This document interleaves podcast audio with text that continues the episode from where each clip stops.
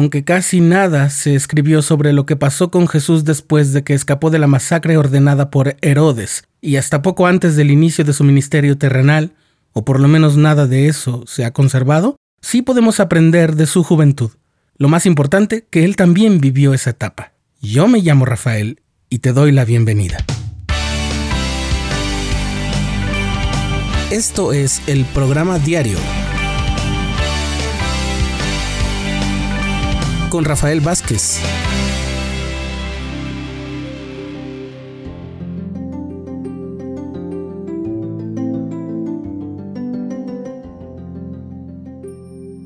José, María y Jesús habían huido a Egipto cuando un ángel le advirtió a José que Herodes procuraba matar a Jesús, y permanecieron ahí hasta después de la muerte de Herodes el Grande, acaecida pocos años después.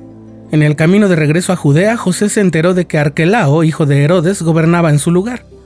Entonces decidió ir a Nazaret en la región de Galilea, lo que cumplía la profecía de que el Mesías sería llamado Nazareno.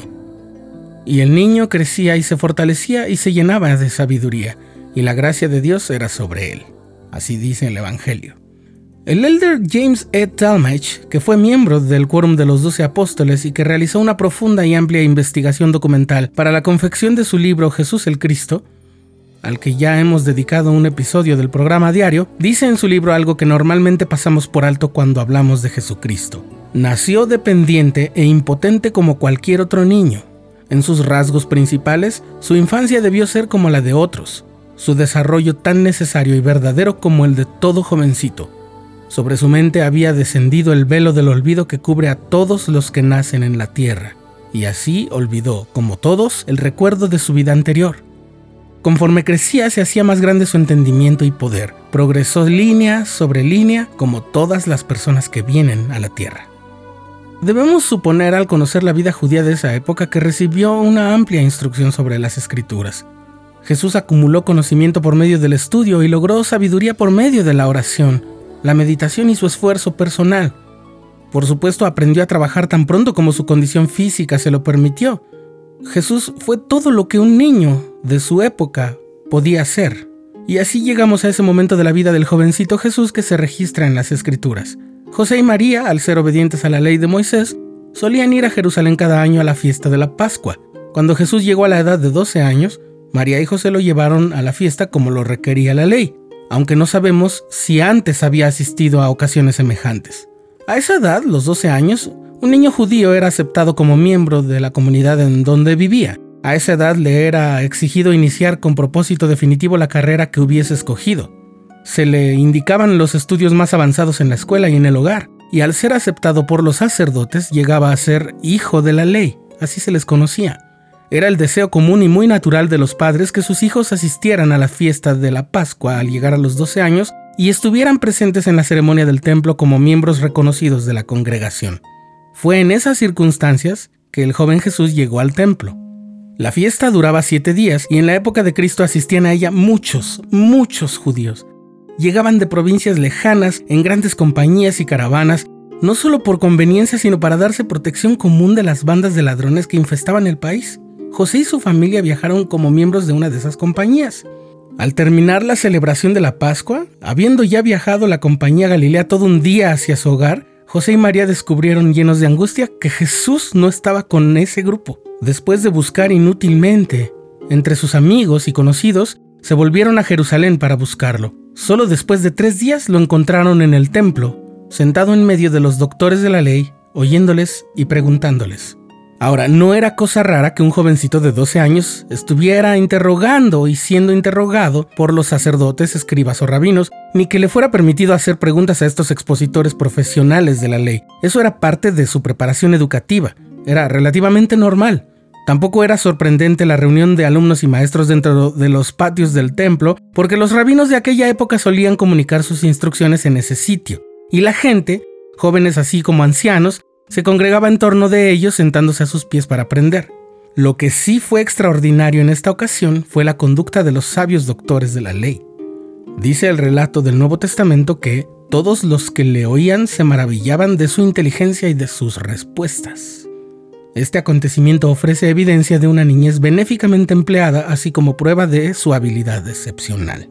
Por supuesto, ni siquiera todo ese respeto y admiración que se había ganado el jovencito Jesús de parte de los doctores de la ley y la gente que los estaba escuchando podían borrar la memoria de la angustia que les había causado a sus padres su ausencia. María le preguntó, Hijo, ¿por qué nos has hecho así? Tu padre y yo te hemos buscado con angustia. Y la respuesta del joven Jesús los llenó de sorpresa, pues reveló en una forma que hasta entonces no habían entendido con cuánta rapidez estaba madurando sus facultades para juzgar y entender. ¿Por qué me buscabais? ¿No sabíais que en los negocios de mi padre me es necesario estar? Y descendió Jesús con ellos y volvió a Nazaret, y estaba sujeto a sus padres, y su madre guardaba todas estas cosas en su corazón. Sobre los acontecimientos de los 18 años más o menos que transcurrieron después que Jesús regresó de Jerusalén con sus padres a Nazaret, las escrituras solo dicen una afirmación valiosa de gran trascendencia. Jesús crecía en sabiduría y en estatura y en gracia para con Dios y los hombres. Claramente se hace notar que al Hijo del Altísimo no le fue otorgada la plenitud del conocimiento ni la investidura completa de sabiduría desde la cuna, sino que la fue desarrollando poco a poco dentro de su alma, y ahí mismo se fue anidando poco a poco la certeza de su misión señalada como el Mesías la fue aprendiendo al estudiar las escrituras y al tener una cercanía con su Padre Celestial, que también era su Padre en la carne. Pasó su juventud y los primeros años de su edad viril preparándose devotamente para el ministerio, cuya culminación vendría sobre la cruz. Las crónicas de los años posteriores nos hacen saber que era reconocido sin que nadie lo dudara como el hijo de José y María y considerado como hermano de los otros hijos menores de la familia. Se le conocía como carpintero e hijo de un carpintero, y hasta que principió su ministerio público parece haber sido una persona de poca importancia, de bajo perfil en su pequeña comunidad. Otra vez, el Elder Talmage lo explica de un hermoso modo casi poético.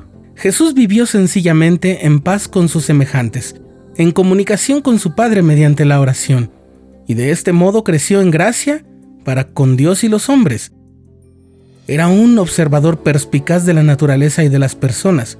Pudo tomar ejemplos de las varias ocupaciones, carreras y profesiones para ilustrar sus enseñanzas. Conoció con buen nivel de dominio las costumbres del doctor de la ley y del médico, los modos del escriba, identificó las virtudes y los vicios de los fariseos y de los rabinos, los hábitos del pobre y del rico, la vida del pastor, el agricultor, la persona que trabajaba en las viñas, el pescador.